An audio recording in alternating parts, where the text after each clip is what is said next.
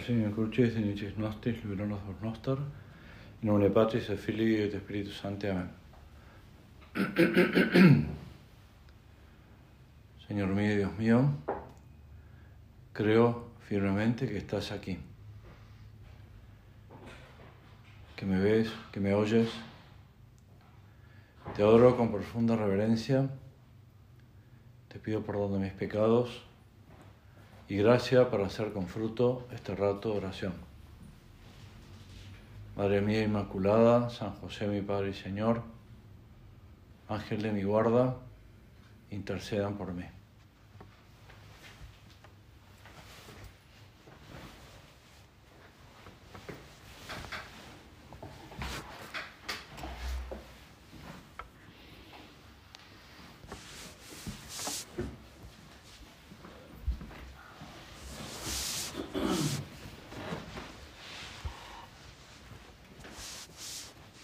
Si todas las veces que nos persignamos o nos antiguamos, invocamos al Espíritu Santo, ahora al hacerlo, Señor, queremos pedirle su ayuda, pedir su ayuda, oh Espíritu Santo, para vivir esta solemnidad como la está viviendo el Santo Padre, el Padre, que con toda seguridad se habrán preparado para aprovecharla lo mejor posible, con ese deseo de ayudarte a seguir construyendo la iglesia, ayudarte y ayudarnos a ser más iglesia, a ser,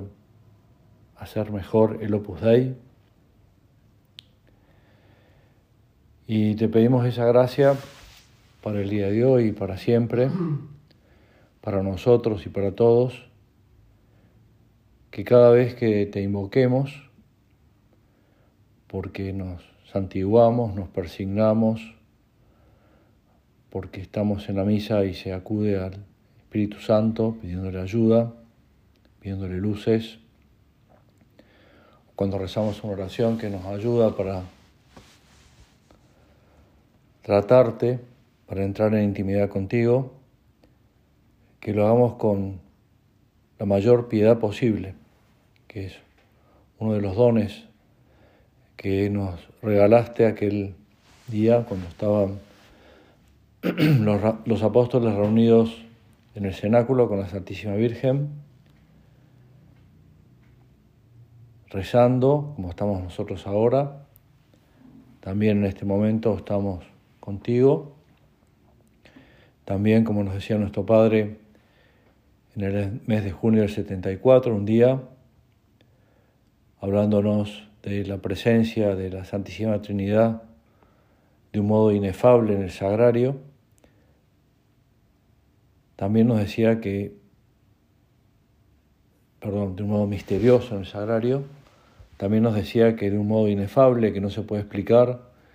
él pensaba que también estaban allí la Virgen y San José.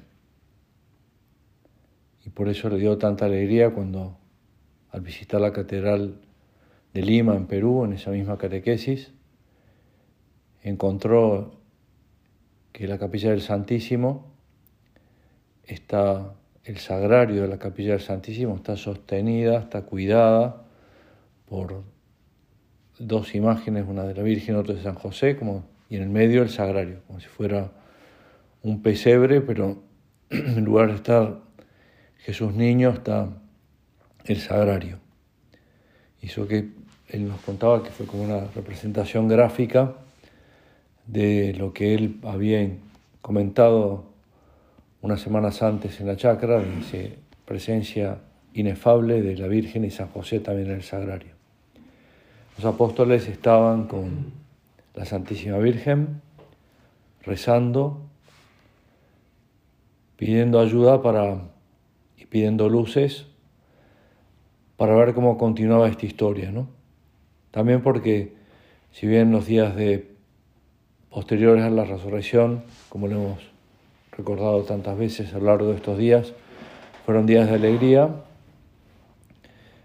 eh, sabían que les entró un poco de miedo de nuevo ante la misión que les esperaba cuando el Señor se va al cielo. Y sabían, porque el mismo Señor se lo había dicho, lo hemos ido desglosando con la liturgia a lo largo de esta última semana, el discurso del Señor en la última cena, que en distintas oportunidades les comenta que les va a enviar el Espíritu Santo para que puedan estar más acompañados y para que tengan toda esa fuerza que necesitaban y que nosotros también necesitamos, Señor, para hacer tu iglesia. Llega esta solemnidad,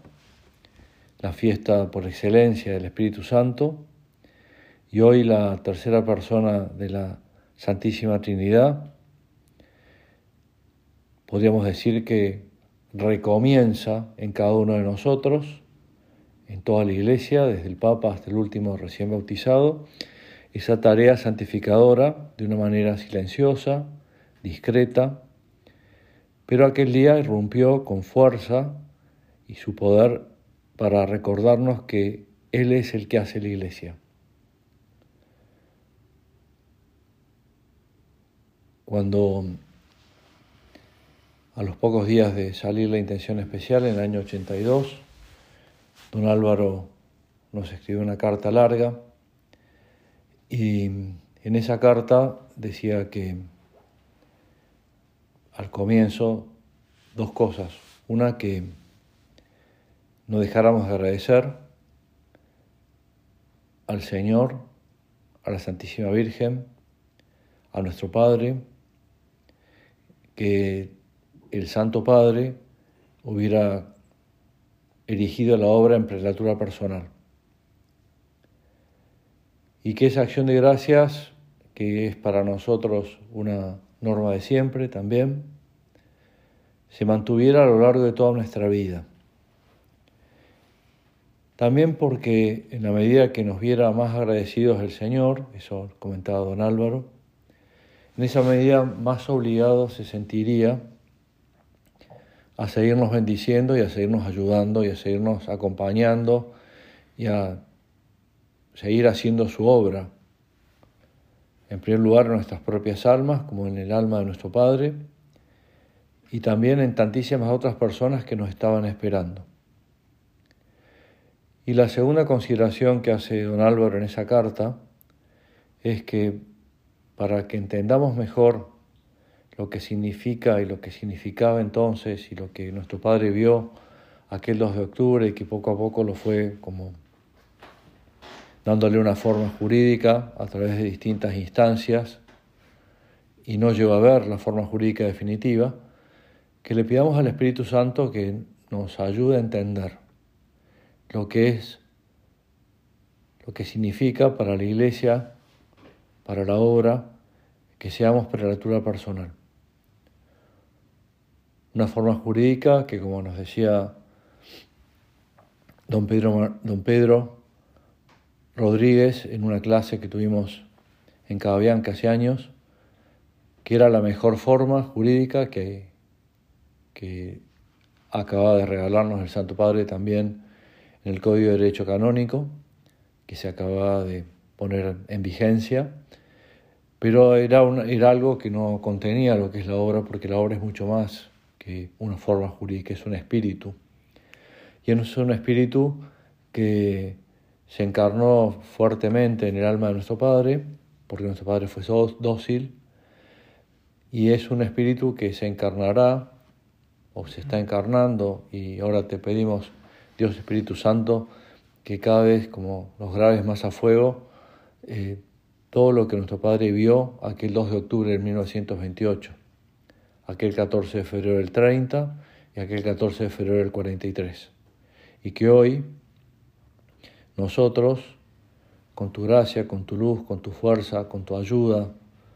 con tus mociones en el alma, vayamos haciendo la obra como Dios vos quisiste y como nuestro Padre la vio. Que seamos realmente Opus Dei. Cuando estuvo don Javier en el año 97, nos, acá en la región, ese, esa catequesis larga que hizo, fue por los tres países que formaban entonces la región, Argentina, muchas ciudades del interior, Paraguay y Bolivia.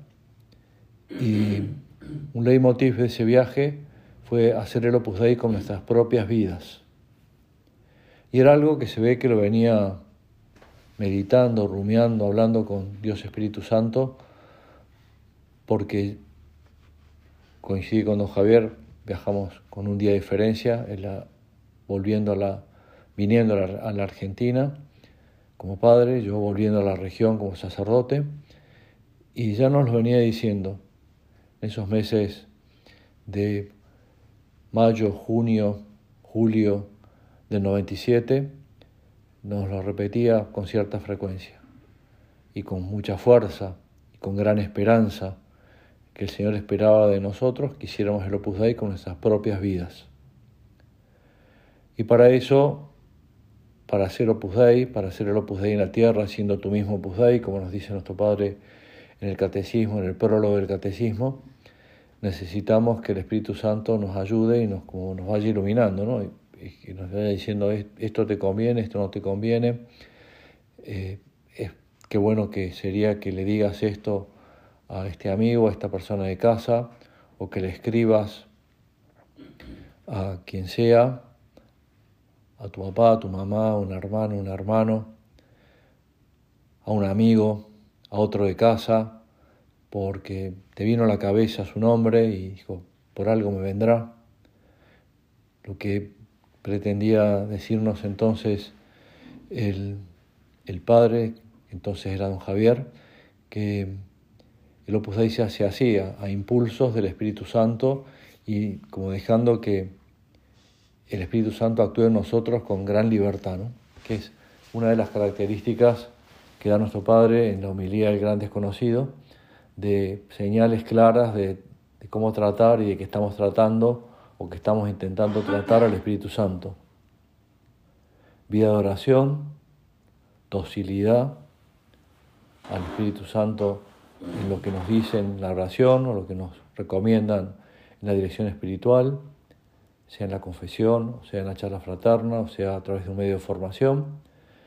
y en tercer lugar, amor a la cruz, porque el Espíritu Santo es fruto de la cruz. Docilidad. Te pedimos, Dios Espíritu Santo, ser muy dóciles a todo lo que nos quieras decir en estos días y durante toda nuestra vida. También ahora pensando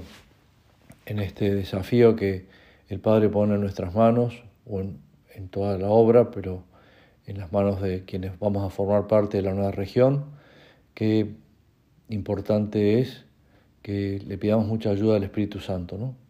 Para hacer lo que Él quiere, como Él quiera, donde Él quiera, como Él quiera, siendo como muy, muy dóciles, ¿no? Muy dóciles, docilidad que pasa desde ponernos frente a la pantalla de la, computadora para escribir o esbozar algunas ideas que puedan ayudar, o porque se nos pasa por la cabeza que podemos ir a ayudar a otro que está haciendo un arreglo, o, nos piden algo y contestamos rápido, hasta incluso algo como tan, que parece tan eh, corriente y normal como es votar una película y a hacerlo ahora. Y bueno, es el Espíritu Santo el que nos lo dice. Y bueno, y a veces nos demoramos, puede ser justificadamente porque estamos haciendo la oración, por decir algo, o estamos con una persona, o estamos haciendo la lectura, o no sé. Pero otras veces por dejadez, desidia, y digo esto como se podría decir cualquier otra cosa, ¿no? Nos viene a la cabeza algo que nos pidieron hace unos días, que nos llegó del Padre, que nos llegó de un centro, que nos llegó de otro de casa,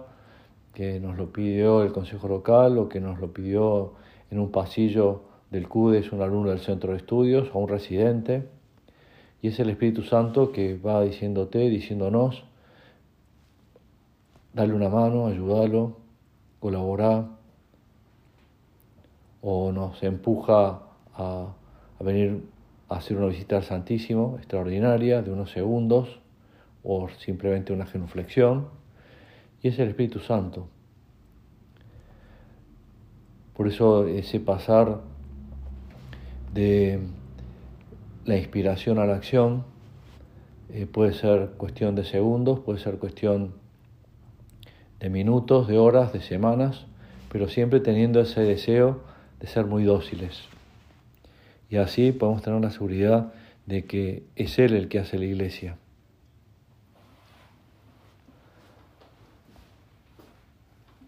Para nuestra vida cristiana, comenta el que hace hoy el comentario del Evangelio de Pentecostés en la página web, es muy importante que nos fijemos con atención en los gestos del Señor. En particular, esta escena es clave para comprender cómo responde Dios frente a nuestros miedos, que muchas veces son el obstáculo que nos impide corresponder a su gracia. Y por decir algunas cosas, nos dice cuatro cosas que hace Jesús en el momento que se encuentra hoy con los, con los apóstoles, en lo que nos cuenta el Evangelio, les da la paz, les pide que levanten la mirada para que contemplen sus llagas, les da la misión y con ella la posibilidad de perdonar los pecados. Es maravilloso ver cómo el Señor responde frente al temor, con una vocación. La llamada de Dios, que incluye siempre el sentido de misión, es en sí misma la respuesta a nuestras propias debilidades y cobardías. Podemos decir que lo contrario al miedo es la respuesta a la llamada, a la misión, a la vocación.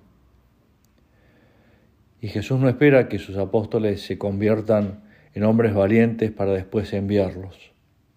Los envía justamente cuando están asustados, porque su paz y su fuerza no vendrán de las cualidades humanas o de las circunstancias favorables, vendrán del Espíritu Santo que reciben en ese momento. Por eso esta mañana, mientras nos preparamos para la Santa Misa, te queremos decir, Dios Espíritu Santo, que, que nos sigas hablando, que sigas contando con nosotros, que queremos ayudarte, pero para eso necesitamos tu gracia, tu luz, tus dones, tus frutos, y, y así descubrir tu voz. He oído tu voz, solía decir nuestro Padre, he oído tu voz. Y hoy a preguntarnos últimamente cuántas veces hemos oído la voz del Espíritu Santo y qué caso le hemos hecho, ¿no? Nos vamos a ese primer destino de nuestro Padre en Perdiguera, un destino que podemos decir bastante desfavorable para la vida de un sacerdote recién ordenado. Aprovechamos ahora también para rezar por estos nuevos 27 sacerdotes que recibieron ayer el sacramento del orden. Y nuestro Padre va a Perdiguera, un pueblito perdido en la montaña, donde el Monseñor Eigil Garay consideraba que era el lugar más apropiado para él. ¿no? Iba ahí donde no tenían sacerdote, donde la gente estaba bastante desentendida de la vida espiritual. Y entra nuestro padre a la iglesia y la encuentra vacía. Y después se va a saludar a los responsables de la iglesia, a los sacristanes, y le ofrecen un lugar para vivir mientras consiga algo mejor. Y no es un lugar bueno, pero bueno, nuestro Padre ve que eso es lo que Dios le pide y con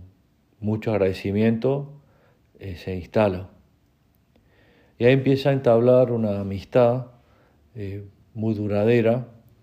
con el hijo del sacristán. Y algunas veces, también pienso yo, movido por el Espíritu Santo, eh, dice, bueno, para hacerme más amigo de él tengo que compartir con él a lo que se dedica, que era cuidar ovejas. Y se va a la montaña cuando puede con él y lo va conociendo, se van haciendo amigos y se da cuenta que conoce muy poco de la vida cristiana y entonces empieza también a contarle las maravillas del reino de los cielos, lo que, lo que son los sacramentos, lo que es la iglesia, lo que es cada una de las personas divinas, con quien puede contar y a quienes les puede pedir lo que quiera.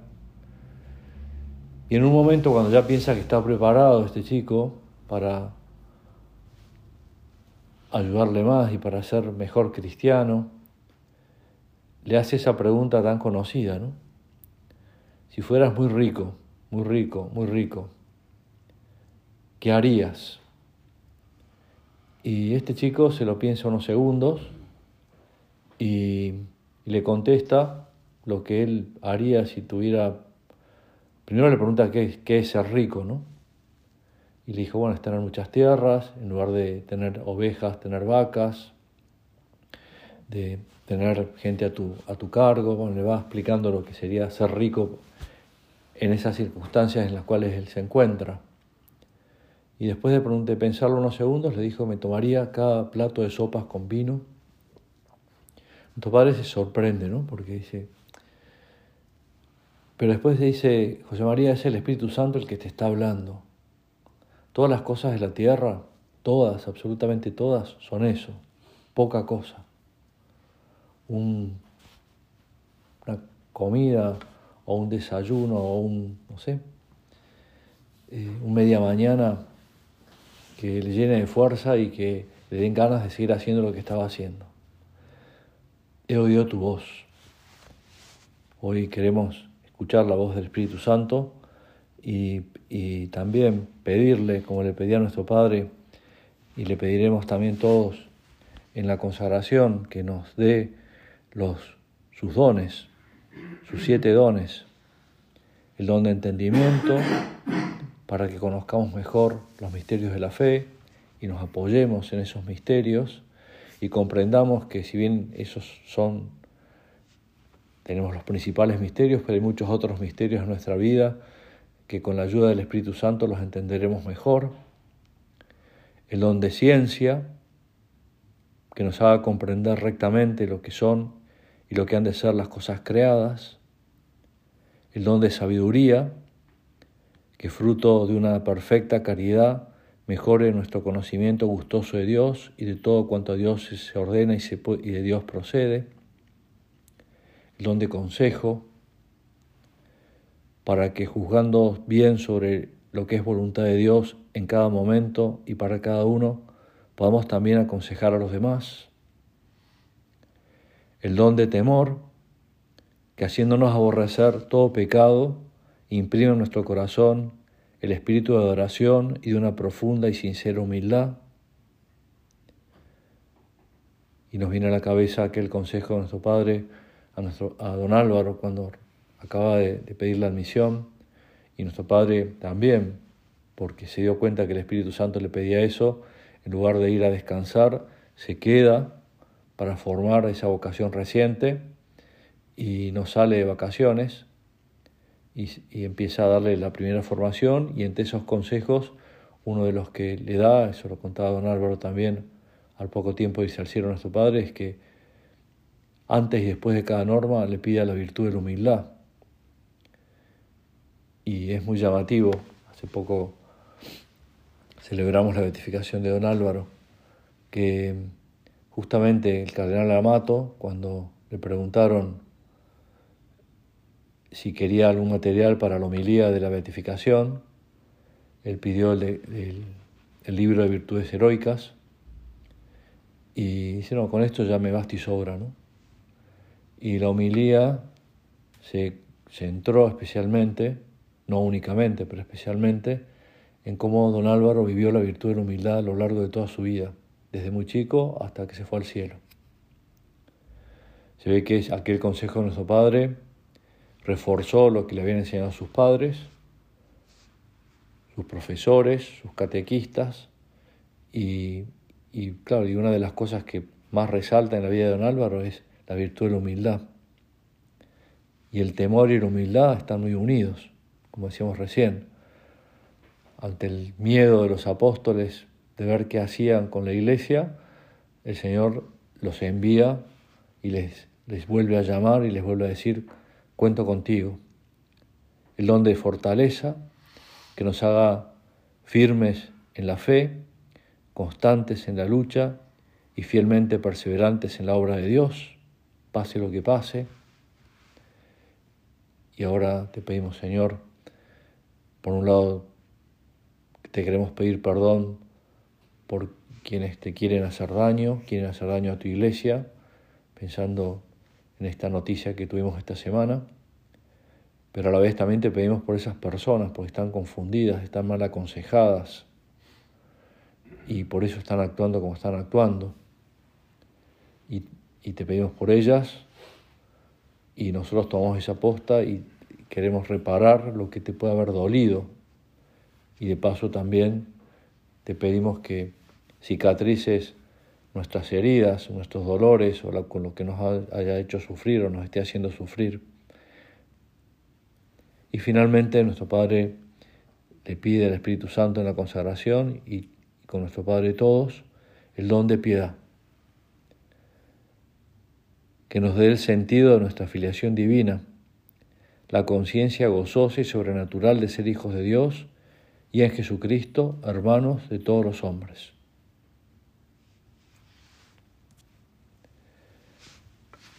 Los apóstoles estaban reunidos con la Santísima Virgen en el cenáculo, rezando, y de golpe viene el Espíritu Santo sobre todos ellos, también sobre la Virgen. Te pedimos, Madre nuestra,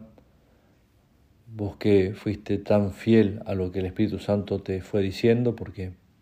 cuando el arcángel San Gabriel te dice cómo vas a ser Madre de Dios, te, te recuerda, el Espíritu Santo descenderá sobre ti. Y descendió en ese momento y tantas veces a lo largo de su vida y la confirmó en el Espíritu Santo, nunca mejor dicho, en un día como hoy. Te pedimos, Madre nuestra, vos que sos la esposa de Dios Espíritu Santo, que también que el Espíritu Santo invada nuestras almas, venga sobre nosotros desde una petición sencilla que nos puede hacer cualquiera que pasa o que nos habla, hasta algo más trascendente, como podría decir, decirse alguna llamada especial para alguna misión especial dentro de esa misión apostólica, porque queremos, como lo hizo nuestro Padre, don Álvaro, don Javier, ahora el Padre, como lo está haciendo el Papa, como lo han hecho tantas y tantos a lo largo de la Iglesia, ser muy dóciles a tus llamadas, ser almas de oración y estar muy unidos a la cruz, que es de donde proviene el Espíritu Santo.